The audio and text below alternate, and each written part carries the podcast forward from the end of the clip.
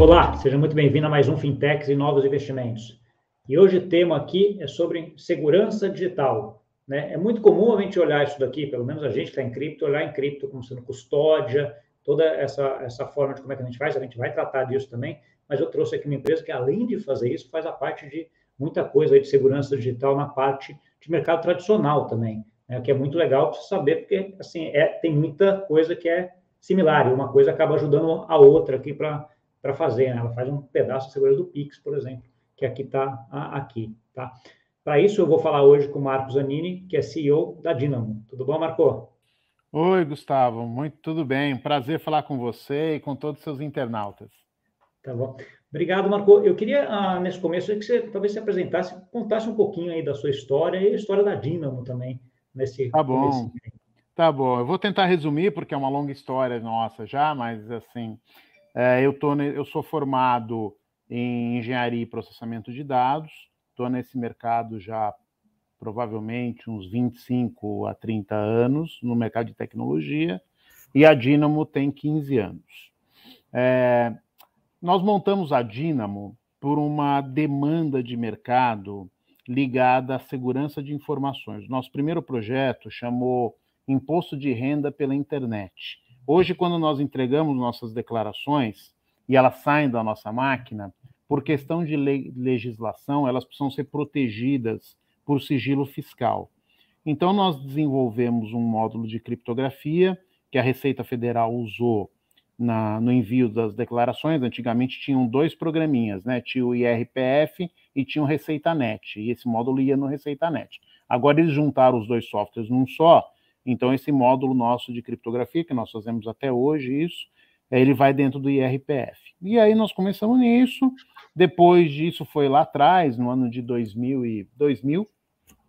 Em 2002, o Banco Central criou um, um pagamento, a primeira versão do que a gente chama hoje de pagamento instantâneo, né, que é o Pix, a primeira versão foi o SPB, que foram as TEDs. Né? As TEDs foram uma revolução, né? A gente conseguia em meia hora ou dez minutos ou quinze, depende, que o dinheiro tivesse de uma conta na outra. Isso o Brasil foi um dos pioneiros nisso. E a gente trabalhou nisso porque as TEDs tinham um conceito de segurança, ou seja, ela tinha dois conceitos. O primeiro conceito era de assinatura digital. O que, que acontece com a transferência de arquivo digital, só para conceituar bem rápido? Quando você manda, eu mando um e-mail para você, né? A, a, priori a sua percepção, Gustavo, é que esse e-mail saiu da minha máquina, mas ou que foi escrito por mim mas você não tem certeza absoluta disso, porque como esse e-mail ele não é assinado digitalmente, eu posso no, em algum momento repudiar que eu escrevi esse e-mail para você. Eu disse, pô, Gustavo, desculpa que estava escrito, não foi eu. Alguém pegou o meu usuário aqui na minha máquina e escreveu esse e-mail por mim. Bom, então, no conceito de, de mundo digital existe o conceito de repúdio. E na transferência de dinheiro você não pode ter repúdio. Quer dizer, se o banco A manda um dinheiro para o banco B eletronicamente, depois, a, no final do dia, quando os bancos forem liquidar as posições né, do dinheiro que foi de um lado para o outro digitalmente, porque eu mandei o dinheiro digital para você, mas você foi lá no caixa e sacou aquele dinheiro físico, né? Quer dizer, aquele dinheiro já não está mais no caixa do banco, então precisa ter uma compensação entre os bancos. E aí, para um banco não repudiar que mandou o dinheiro, ou seja, o banco B falou: olha, o banco A, você me mandou aí um milhão de reais eh, de manhã para entregar para o Gustavo, o Gustavo já sacou o dinheiro e agora é preciso que você me reponha isso aí. Aí o banco A fala: não, o banco B, eu não mandei nada para você. Não, eu recebi um arquivo teu aqui, sim. Não, não foi eu que mandei. Então, isso no conceito nosso digital chama repúdio.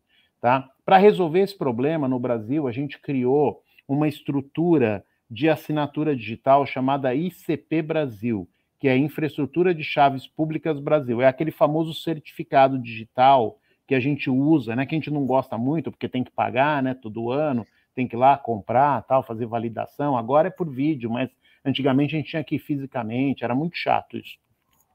Então, esse certificado, existe uma medida provisória lá em 2002 que deu validade jurídica para esse certificado. Ele foi criado para isso, tá? Ou seja, quando o banco ah, manda um, um dinheiro para o banco B via uma TED ou via um Pix, a gente já chega já já no Pix, mas quando você manda isso via TED ou via Pix, você assina digitalmente esse arquivo que o banco A mandou para o banco B, de forma que o banco A não possa repudiar essa, trans, essa transferência de valor, porque a lei diz o seguinte: toda, todo documento, todo arquivo eletrônico assinado com certificado digital ICP Brasil, ele tem valor jurídico legal. Aí, se você alegar assim, ah, mas roubaram, fizeram uma cópia do meu certificado, a lei diz, a responsabilidade sobre a guarda do certificado é sua.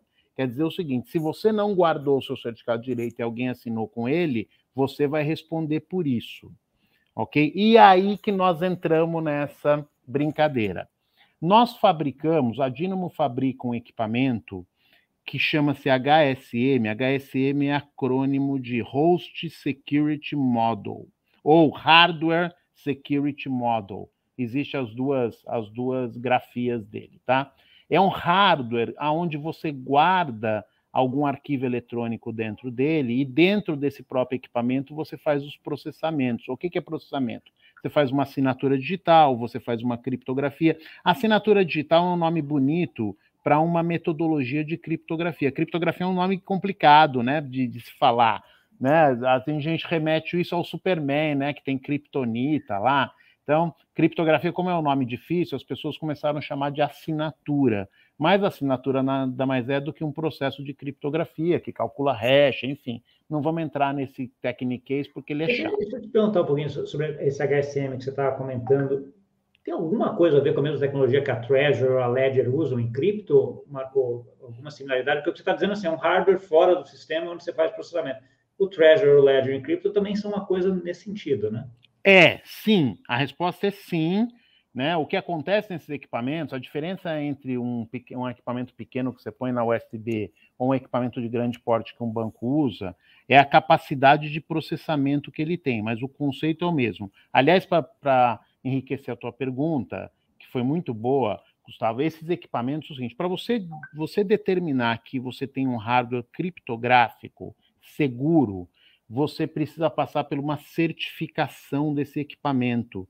Aqui no Brasil existe uma certificação feita pelo Imetro, você manda a máquina para os laboratórios, eles fazem uma série de testes nesse equipamento de intrusão, de vulnerabilidade, mas lá fora do Brasil, existe um órgão americano chamado NIST, que ele faz uma validação dos equipamentos de criptografia. Existe um selo que você recebe do NIST garantindo que a sua máquina é segura contra algum tipo de ataque, algum tipo de invasão.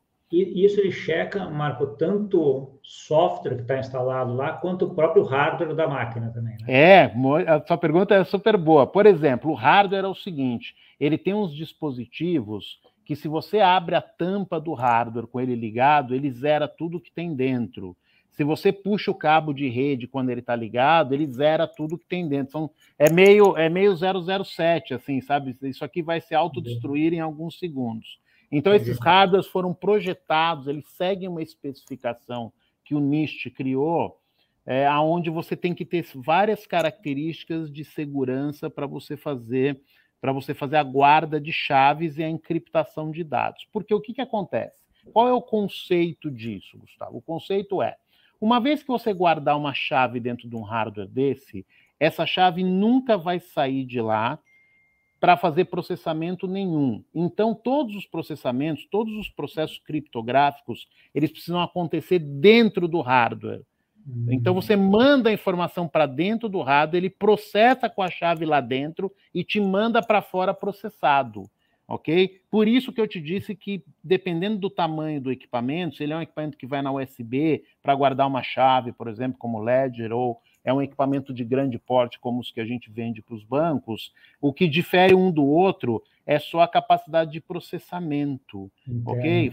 Formato, um é de rede, o outro é local na estação, mas os dois são equipamentos criptográficos, a sua analogia foi ótima, e, e eles têm o conceito de guardar seguramente uma chave sua dentro desse equipamento para que não haja vulnerabilidade, nem roubo, nem cópia, nem nada.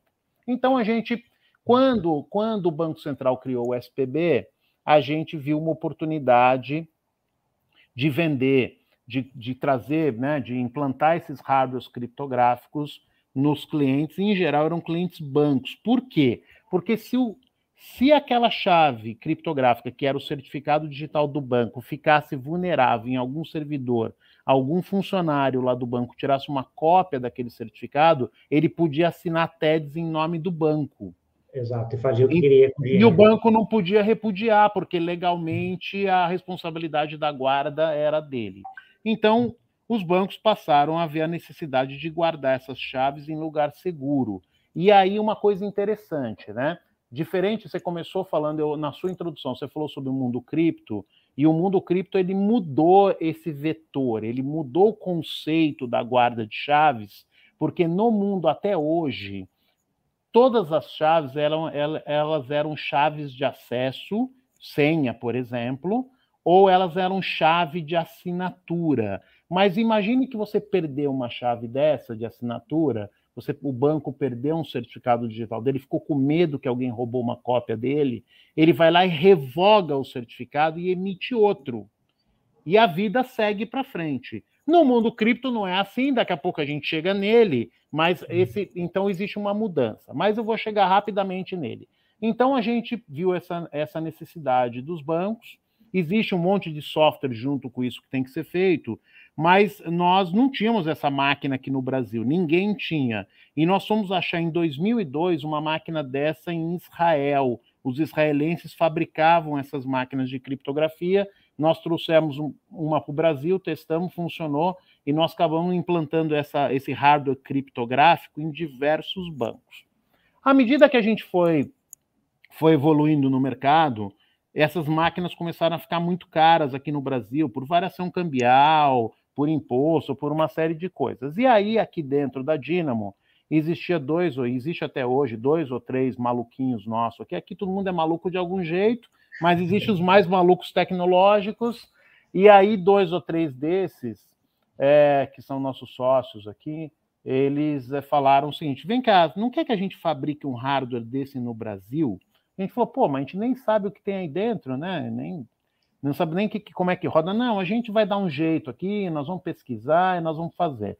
Bom, e aí a gente começou isso como, uma, como um desafio né? Mas aí depois de três anos a gente tinha fabricado um hardware criptográfico brasileiro que, como você tinha os parâmetros que o hardware devia fazer baseado nas regras do NIST, você só precisava saber como chegava naquilo. Então a gente levou três anos, desenvolveu e a gente passou a ter um hardware de criptografia 100% nacional, software né, é 100% nacional, desenvolvido pela Dynamo, e o hardware, o projeto do hardware 100% nacional, a única coisa que a gente compra de fora são alguns componentes que são consagrados, né? Então o chip é da Intel, né? A memória é da é da Kingston, mas a gente compra os componentes no mercado internacional e assembla ele, né? Fabrica ele todo aqui no Brasil. Então eu diria para você que nós temos fabricamos um software 100% nacional e, e nós fomos evoluindo no mercado, Gustavo, em, no que a gente chama de um mercado regulamentado. Não só o mercado financeiro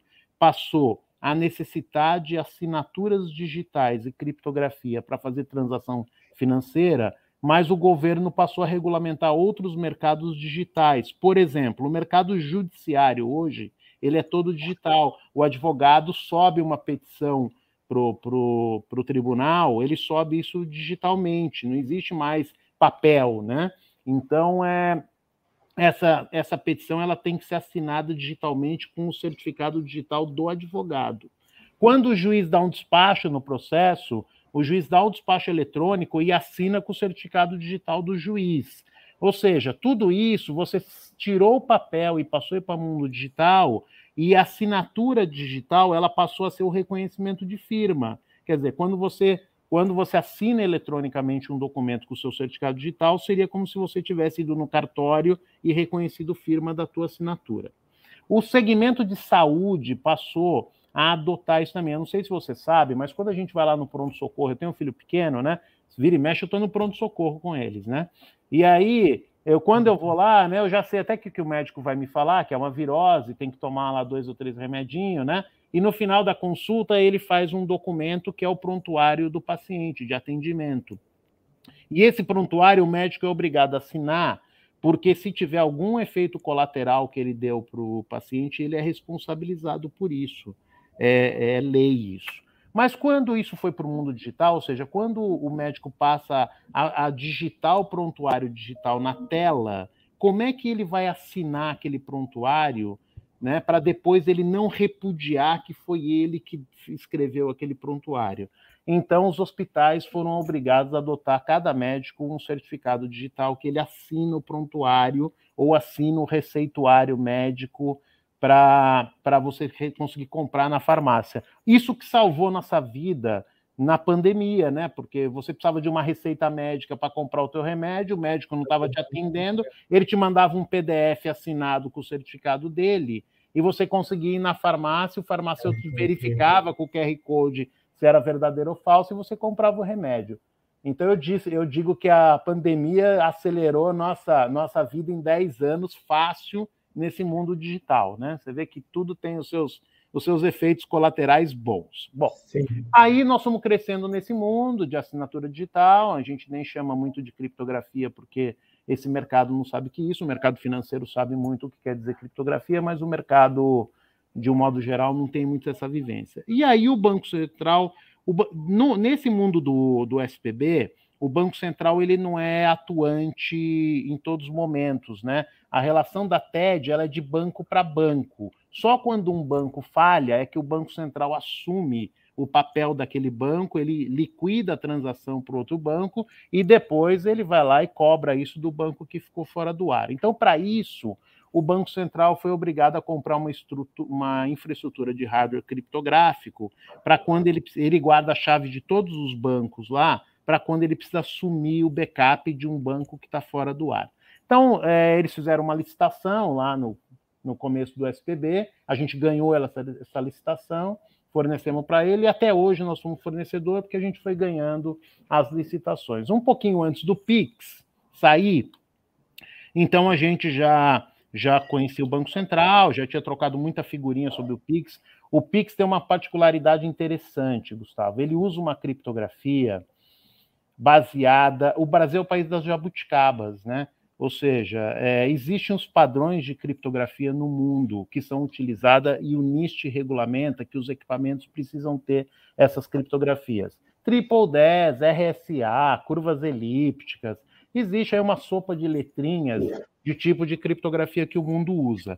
Mas aqui no Brasil, como a gente gosta de jabuticaba, o SPB segue uma criptografia que não tem nada a ver com essas aí. O Banco Central criou um algoritmo para encriptar o, as TEDs. Então, a gente, aqui como Brazuca, a gente absorveu esse algoritmo do SPB e a gente embutiu ele no nosso hardware criptográfico.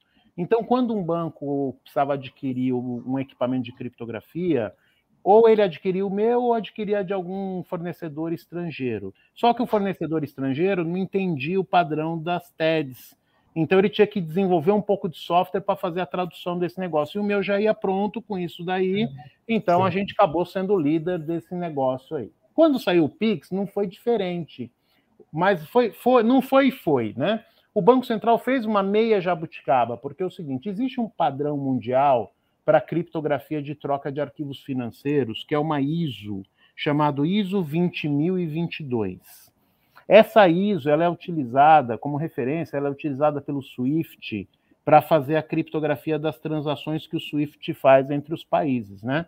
E aí o Banco Central falou, pô, eu vou fazer o Pix baseado nessa, nessa ISO, porque quem sabe amanhã a gente já faz Pix internacional, né? E já está pronto da criptografia. É. Isso, e aí a gente conversando com o Banco Central, né, lendo a documentação toda do Pix que ele começou a distribuir para os bancos, a gente viu que esse negócio ia ser assinado, ia ser encriptado com essa com o padrão dessa ISO e a gente desenvolveu essa essa assinatura e embutiu no nosso equipamento igual a gente tinha feito lá na parte do, das TEDs do SPB.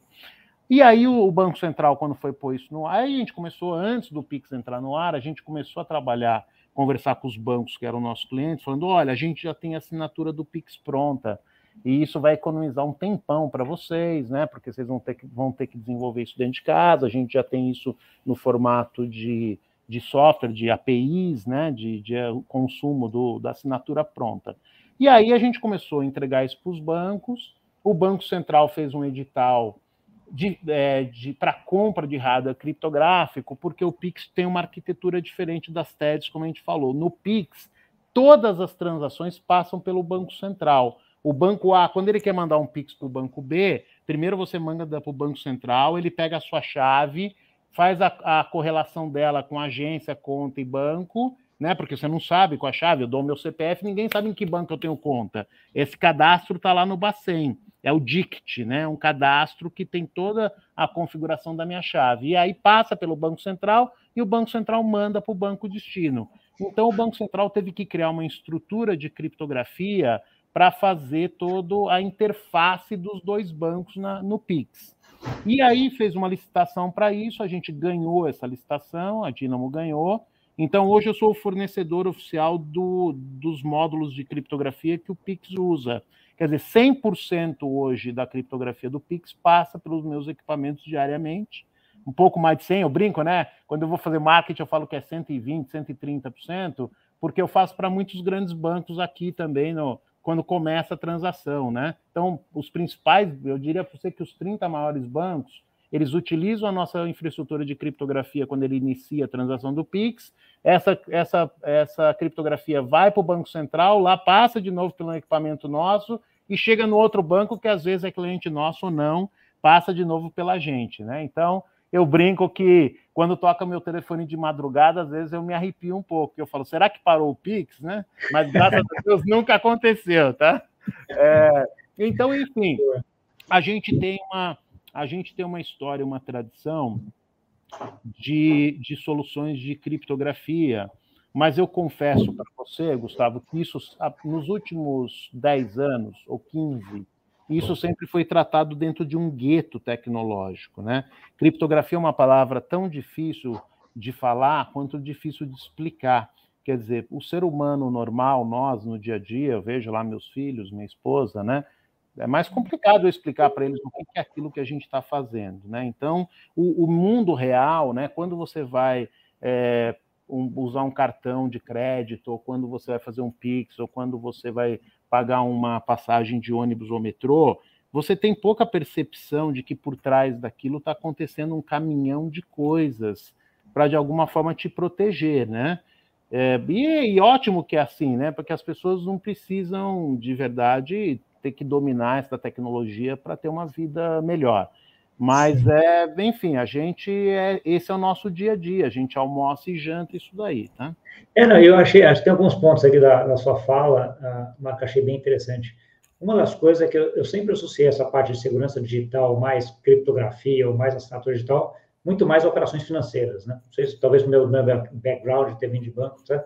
De repente você colocou um aspecto aqui, pô, é, é, a mesma ideia quando a gente vai ter a assinatura do médico, a, a assinatura de, de outros casos, né, a parte de juízes, a parte do judiciário. Então, sim, é uma segurança digital uh, ampla, né? Então, assim, que serve para para vários setores. Um outro ponto que você comentou também é a diferença entre software e hardware, né, que na verdade acabam ficando juntos no caso da solução de vocês, porque você coloca o software dentro daquele hardware que ninguém consegue, uh, consegue acessar, né? Então, assim, Acho que um ponto importante, assim, como a trajetória, antes de entrar um pouquinho na parte de cripto, que acho que como você já adiantou, acho que tem algumas mudanças aqui que, que acabam trazendo, né? mas assim, essa digitalização muito rápida da economia nos últimos, sei lá, 15, nos últimos 20 anos, vai, 15 anos, alguma coisa assim, também trouxe uma, uma mudança muito grande nisso. Né? Imagino que as máquinas que você tem hoje, seja tanto a parte de hardware como de software, sejam muito mais avançadas do que aquelas que vocês começaram lá em 2002. Como é que você vê isso? Porque eu vejo isso daqui também com aquela briga de gato e rato, né? Ao mesmo tempo que tem gente desenvolvendo coisas de segurança, tem gente com a cabeça para tentar quebrar aquela segurança, né? Como é que é essa, essa, você vê essa, essa discussão hoje em dia? É, sem dúvida. Eu acho que existe, existe alguns conceitos é, interessantes nisso que você está perguntando. Primeiro, é o seguinte: claro, o hardware evoluiu muito. Pra você ter uma ideia, o primeiro equipamento de criptografia que a gente colocou no mercado ele fazia 75 transações por segundo. A gente mede a eficiência do, desses equipamentos por quantidade de transações por segundo. Então ele fazia 75 transações por segundo e era uma coisa muito rápida. Hoje, os nossos equipamentos fazem 23 mil transações por segundo. Então, você vê a evolução da, da velocidade. O que, que a gente atribui isso? Né? Os algoritmos que eram usados lá atrás, eles continuam sendo usados hoje. Claro que tem alguns mais modernos, curvas elípticas é o algoritmo do momento, né? o algoritmo moderno. Existem alguns algoritmos que o mercado chama de pós-quântico, a gente já entra nesse papo já já. Mas é, então os algoritmos não mudaram muito. O que mudou é que a performance dos hardwares que processam a criptografia hoje são muito melhores, né? A gente usa lá, sei lá, você pega um processador hoje é, novo, ele tem lá oito núcleos de processamento dentro do mesmo processador. Então, enfim, é uma coisa descomunal do ponto de vista de velocidade. Então, sim, os hardwares evoluíram muito pela uma demanda, né? A demanda está subindo, né? voltar lá atrás, né? A primeira versão do imposto de renda pela internet parece que teve 2 milhões de usuários entregando declaração pela internet. Hoje a gente está falando de 50 milhões de pessoas, né? Então é, enfim, transação bancária. Eu sou, né? Eu lembro que quando eu era garoto, meu pai tinha um, uma empresa pequena de engenharia e eu ia no banco para ele às vezes, né, fazer o serviço de office boy, né, ninguém mais sabe o que é isso, mas a gente sabia, tinha que ir no banco levar cheque para depositar, o pagamentos, tal, na boca do caixa, e eu lembro que o caixa, ele anotava numa listagem, né, o cheque que eu estava pagando uma conta para debitar do saldo lá, depois à noite alguém processava aquilo. Quer dizer, a gente está falando, como você disse, de 20 ou 30 anos atrás, né? É muito louco o que aconteceu hoje. Hoje, aqui na ponta do celular, a gente faz um pagamento instantâneo, né, em segundos. Então, então os hardwares tiveram que evoluir desse jeito, né, e a tecnologia evoluiu. Os algoritmos vêm evoluindo também, a segunda parte do, do processamento, da velocidade.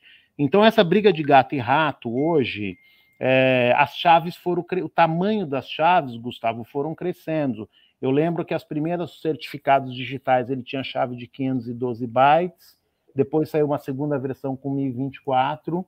Hoje, os certificados que a gente usa no dia a dia, e o ECPF, ele tem 2048, mas já se fala em 4096, quer dizer, você vai aumentando o tamanho da chave para você continuar preservando o tempo de sigilo da, do ataque de força bruta, né? Quer dizer, quanto maior a chave, mais processamento você tem que ter então você consegue manter, ah, essa chave, essa criptografia aqui vai levar 50 anos, 100 anos para o cara quebrar, depende do tamanho da chave e da velocidade de processamento das máquinas. É, Por é isso exponencial, né? Não é, que você, não é que você faz de 512 para 1024 que você dobrou, né? O negócio é exponencial. Sim, é exponencial, porque é exato, é, é a potência, né? E hum. aí hoje se fala muito em criptografia pós-quântica, né? Ai, puxa, quando vier pós-quântica vai quebrar tudo isso. É, isso é meio verdade, porque é o seguinte: quando você vier com a criptografia pós-quântica, com as máquinas quânticas processando, você vai ter os algoritmos pós-quânticos também. O problema é você pegar os algoritmos, as, os arquivos criptografados hoje e você aplicar isso numa máquina quântica. Claro que ela vai quebrar muito rápido, né? Mas então você vai ter que, quer dizer, esse negócio vai ter que passar por uma atualização. Né? À medida que você vai evoluindo nos equipamentos, você tem que ir evoluindo no armazenamento dos teus arquivos, atualização deles, atualizando a criptografia. Então, sim, é um gato e rato. Eu acho que né, a gente se julga do lado de cada força, né, do lado do bem. Então, eu digo que a gente sempre está trabalhando para tentar proteger o máximo possível. Né? Você tem dois conceitos muito fortes em segurança digital hoje, Gustavo. Independente de qual a tecnologia que você vai usar, os conceitos são identidade digital, você precisa ter um jeito de identificar de uma forma segura a outra ponta. Então a gente tem vários sabores, né? A gente tem nome e senha, você tem biometria, você tem digital do dedo, você tem análise facial, você tem. Na, na está indo até para o comportamental. Agora, né? comportamento né? de digitação, é. comportamento de rosto, enfim, você tem. Você tem vários sabores aí, mas tudo isso, independente do sabor, tem a ver com o conceito de identidade digital. Esse é um conceito muito forte no mundo digital. Porque você, muitas. Isso que eu estou te dizendo tudo sobre criptografia, existe dois motivos para fazer isso, né? ou a criptografia ela está garantindo é, integridade, quer dizer, você não vai adulterar a informação, ou ela está garantindo é, o sigilo, né? Quer dizer, o sigilo. Então, vamos pegar um caso. Você assina uma a empresa assina uma nota fiscal eletrônica, ok? Não existe sigilo na nota. A nota é uma informação semipública, ok? Então, eu não preciso criptografar ela para ter sigilo, mas eu preciso garantir que nenhuma informação dentro dela vai ser adulterada, ok? Então a criptografia faz lá o cálculo do hash, quer dizer, usa uma técnica para que se alguém adulterar qualquer coisa dentro da nota, ela vai não vai bater, vai apontar que foi adulterado. Então, vamos lá. Então, a identidade digital é uma coisa importante. A segunda coisa importante no mundo digital hoje é o sigilo. Ou, seja, ou o sigilo da informação trafegando, ou o sigilo da informação depositada, o sigilo é um direito universal. Então, você falou de LGPD, a LGPD veio para regular o conceito do sigilo, né? Se você tem uma informação sua, não interessa se é seu endereço, não interessa se é sua, seu tipo sanguíneo, não interessa se é o seu saldo do banco, você tem garantido o seu sigilo. O único jeito de garantir esse sigilo é você encriptando essa informação e você deter uma chave, né? Ou, ou parte da chave está no seu poder para que você garanta que essa informação só vai ser aberta com a sua autorização, ok? Então, essa complexidade toda que a gente vê por trás dessa infraestrutura digital hoje é para garantir essas duas coisas, né? Ou que eu estou te autenticando de uma forma é, certa, que é você que está ali, ou que eu estou garantindo o sigilo da tua informação. E aí, nessas duas coisas, a criptografia tem, tem feito um papel que eu diria para você é fundamental, né? Eu lembro que na, naquele, no livro do Snowden lá, quando ele foi preso, ele falava isso, ele falou, oh, vocês não fazem ideia do que o NSA consegue fazer com as informações no mundo. Ele falou, depois que todas as barreiras tecnológicas caírem, a única coisa que vai sobrar é a criptografia. E é verdade, porque a criptografia, do, dependendo do tamanho da chave, do algoritmo que você usou, vai levar 200, 300 anos na força bruta para você quebrar aquilo. Então, realmente garante. E a única forma, né, Marco? A única forma de quebrar é força bruta, é tentativa e erro mesmo até que você chega na solução, né? É, ou você faz engenharia social para você conseguir a chave, né, que é muito comum hoje, né? Hoje, 80 ou 90% das fraudes digitais, Gustavo, estão ligadas à engenharia social e não a tecnologia. O que você chama de engenharia social é de alguma engenharia... forma ter um elo que vai falar qual a senha. É, é, exato. Por exemplo, é muito comum, né? Hoje, e aí tem a ver com a tua pergunta de se a formação, né? Se, se a população no dia a dia hoje, ela sabe o que está acontecendo. E a resposta é não, né? Você evoluiu 20 anos tão rapidamente que as pessoas médias, vamos chamar assim, que não são do meio tecnológico, principalmente, elas não conseguem perceber o que está por trás daquilo. Então, é engenharia social clássica, né? Você liga no telefone da pessoa, fala: Oi, tudo bem? Meu nome é Mar... Oi, Gustavo, tudo bem? Meu nome é Marcos Zanini, eu sou aqui do Banco X, ok? E eu sou, eu sou da área de segurança e eu estou fazendo algumas verificações para sua proteção, ok? Olha, por favor, me informe o número da sua conta. Aí você vai lá e fala: Ah, 45222. Ah, é o número da sua agência. Ah, beleza, agora Última é, checagem minha é o seguinte: me fala os três últimos dígitos da sua conta. 555. E os três primeiro? Um, um, um. Muito obrigado, a sua conta está segura. Pronto, o cara tem sua agência, sua conta e sua senha. Tá? Uhum. Então, 80% das fraudes hoje no Brasil são baseadas em engenharia social. Né? Uhum. Porque é muito mais é, fácil. talvez mais fraco disso daí Exato, hoje, né? do que você fazer um ataque cibernético. Quer dizer, isso é muito de filme do, do Missão Impossível né? Que é claro que é possível fazer, mas é muito mais complexo. Então é, é a criptografia está nesse meio tentando, a gente tem tentado aí no dia a dia, acho que a indústria tem tentado proteger o cidadão de alguma forma, mas eu, eu confesso para você que ele não tem essa proteção. É, antes um pouquinho antes de entrar nessa, nessas ah. pessoas, essa, essa diferença entre grandes instituições que têm acesso a essa tecnologia, as pessoas que não têm, e, eu vejo muito indo para a cripto, que a custódia está migrando um pouco mais para as pessoas, né, que têm menos acesso a isso, uma discussão que a gente vai chegar lá. Você comentou um outro ponto que eu acho que é importante, a parte de, computação quântica. Né? Claramente, a gente já tem vários estudos, já tem algumas coisas funcionando né, nesse tipo, ah, e ah, ela vai ser muito mais eficiente para resolver os algoritmos que a gente tem hoje de criptografia, etc., mas, obviamente, você vai ter algoritmos quânticos, né, pós-quânticos, que você comentou. Ah, no que a gente coloca uma camada de algoritmo quântico em cima desses algoritmos atuais, já, já blindou, porque daí o, o computador quântico não consegue chegar naquela informação que está para baixo, ou vai precisar refazer muita coisa? Como é que é a questão de arquitetura disso daqui, Marco? Não, você, é, tua colocação é boa. Você pode ter um encadeamento de criptografia. Claro que você vai dificultar muito mais a vida. O problema de você fazer um encadeamento de criptografia é que você vai ter que ter mais de um sistema para reverter o processo. Então, é, é, eu vou ter que fazer duas de criptografia, cada uma no modo. Mas, tem, mas isso, tecnicamente, nem, a, nem seria o problema, tá? Mas o problema, Gustavo, é o seguinte: a criptografia ela cobra um preço e o preço que ela cobra chama-se performance. Então, o que, que acontece? À medida que você vai sofisticando ou, ou encadeando os sistemas de criptografia, você vai gerando um overhead no sistema. Né? Então, às vezes a gente ouve o usuário falar, né? Nossa, cara, como está demorando para carregar essa página, né? Nossa, como isso aqui, isso é um overhead do sistema, né? Que tem a ver com criptografia, que tem a ver com, com é, checagem de comportamento do usuário. Você está passando o seu cartão de crédito lá em Maceió e você não tem hábito de fazer isso. Tem um sistema por trás do banco verificando isso, teu comportamento de compra. Você está comprando um produto que você nunca comprou na vida. Então isso cobra um preço, né? O preço é o overhead. Então eu vejo, eu vejo o mercado, né? Eu vejo o mercado como um todo sempre tentando dosar segurança com experiência do usuário. E essa é uma briga de todo dia dentro do mercado, que é o pessoal de, de experiência do usuário brigando com o pessoal de segurança, porque uma coisa ela atrapalha a outra.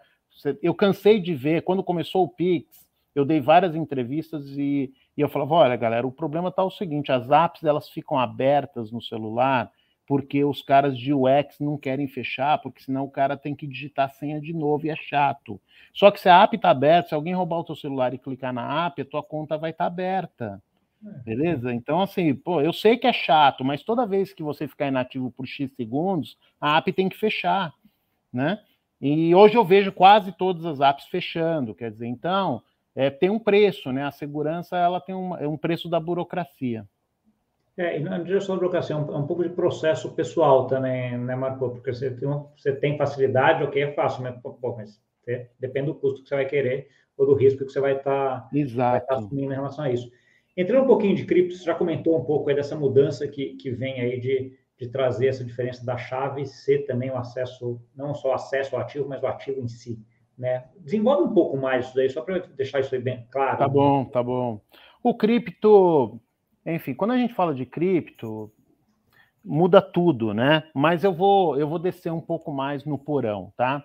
Eu vou chamar de ativo digital, ok?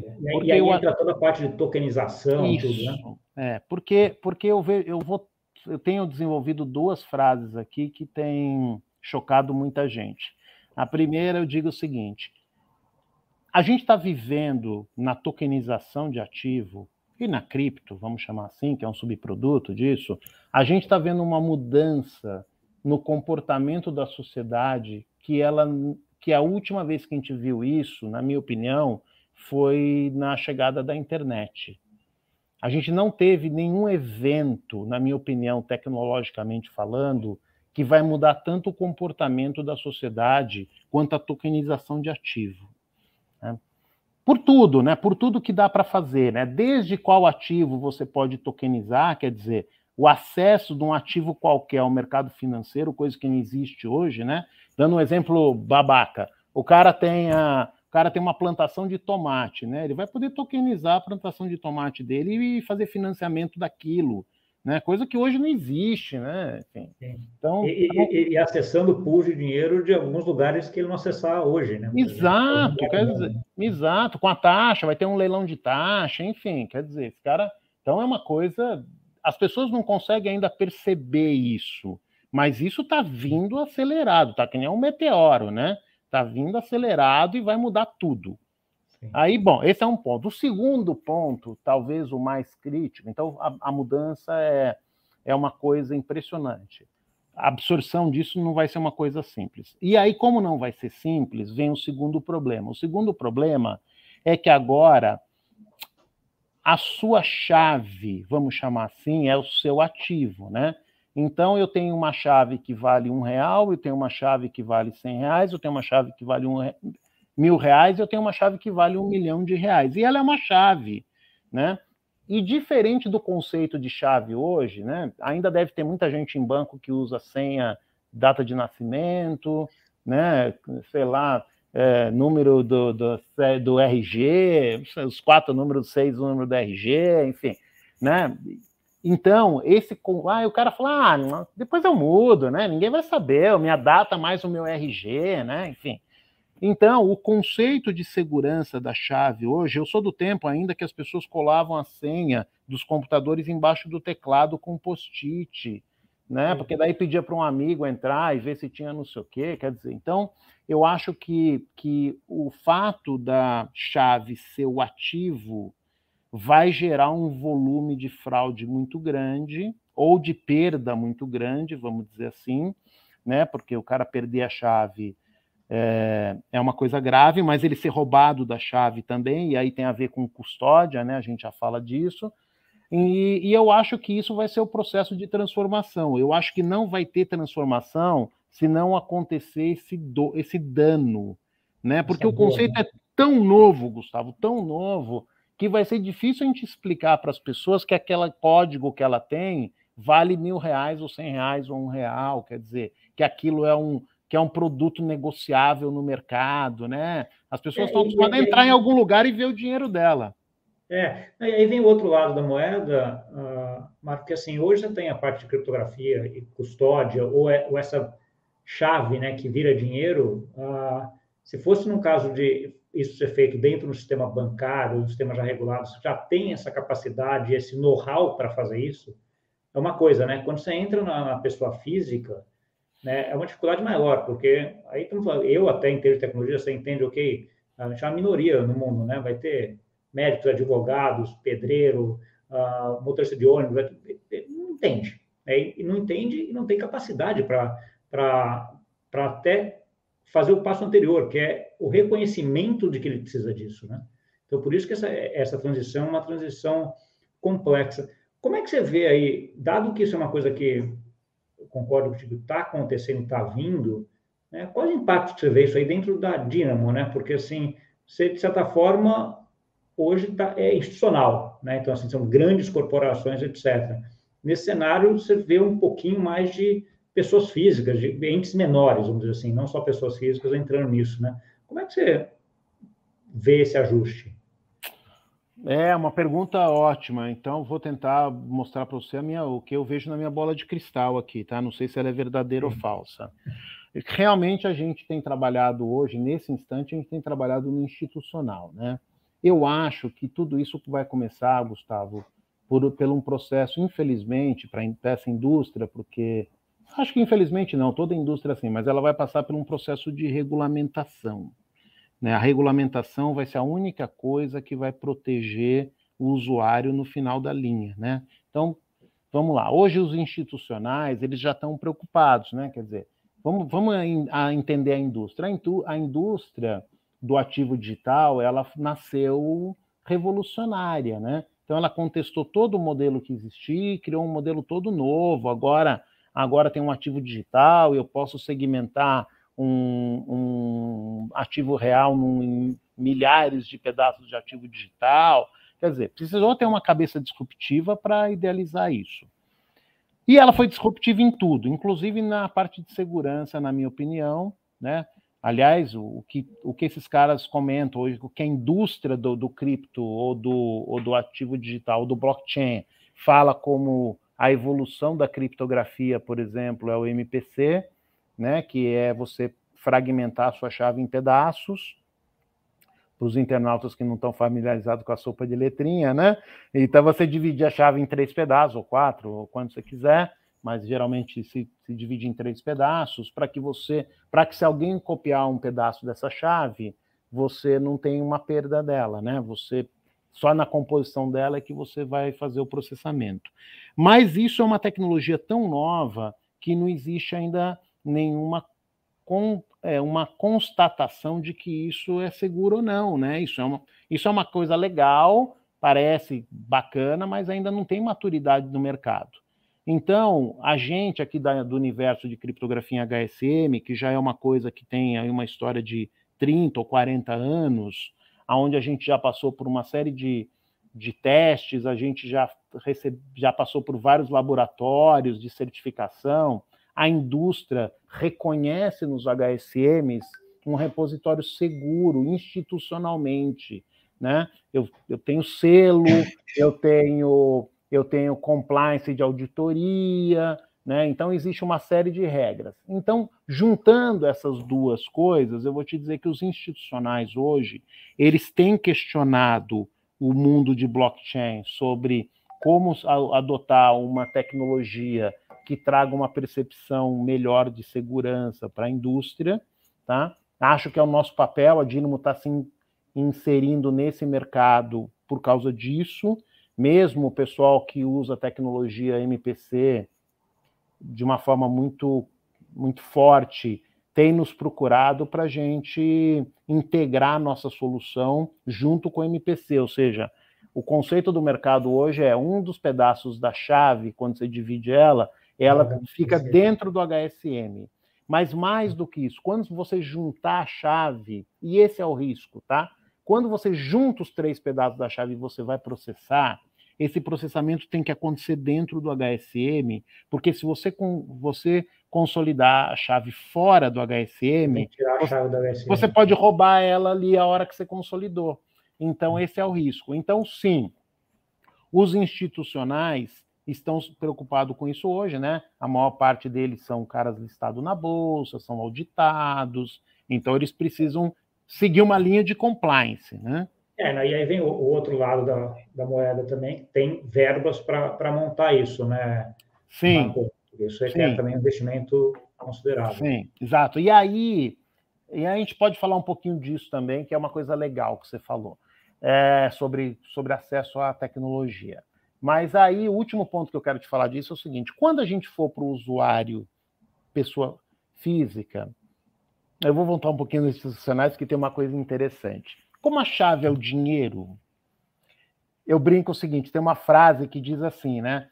Quando todas as doenças forem anciã, a avareza vai ser uma menininha, né? Então, quando você começa a falar que você vai custodiar a chave de alguém e aquela chave é o ativo do cara, o cara fala: vem cá, será que não é melhor custodiar comigo mesmo, não?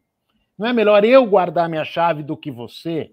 Então a gente já vê um movimento no institucional aonde ele começa a questionar se as chaves dele estão guardadas aonde com quem. E se esse quem está guardando não é alguém que amanhã vai virar uma pizzaria, né, ou uma loja de de carro. Então, eu vejo hoje a, o conceito dos institucionais em ter parte ou repositório de, de chaves com eles mesmos. Ok? Mesmo que ele use um processamento de nuvem, um processamento descentralizado, que é o novo conceito, mas a custódia dos ativos eu vejo cada dia mais os institucionais querendo ter pelo menos uma parte dessa custódia com eles pela uma questão de segurança. Tá? Falando nisso, então, migrando para o mundo de pessoa física, eu acho que custodiar chave, pessoa física custodiar chave, sempre vai ser um problema. E é um risco muito mais ligado à perda do que propriamente ao roubo. Né? Quer dizer, manusear arquivo digital é historicamente é um problema, né? O cara não tem backup da máquina dele, perde tudo, enfim, isso, é uma, isso a gente já tem alguma vivência. Então, eu acho que vai existir o conceito de custodiantes de mercado, ok? Mesmo para pessoa física. Mas eu acho que vai ter que ser, como o setor financeiro hoje, alguma coisa bem regulamentada para que a gente não gere fraude e prejudique o cidadão, né? Porque o cara some, o cara é um é, o cara é um custodiante lá de bilhões, né? Um dia o cara some, né, cara, fecha a porta, some com tudo aquilo, e aí, né? Então, Sim. isso e você vê como a percepção é hoje, né? Só para fechar esse, esse ponto da tua pergunta. Hoje o cara entra aí, não vou citar nomes, mas ele entra numa app aí, que é onde ele acha que ele está comprando Bitcoin. Aí ele vai lá e bota 100 reais em Bitcoin, né? Quer dizer, mal sabe ele que ele não está comprando nada, né? Que deram um subtoken para ele lá, né? Onde né, tá ligado eventualmente a uma corretora ou uma empresa XYZ que no fundo a chave está com esse cara ou nem com esse cara tá, né? Tá com um terceiro custodiante, né?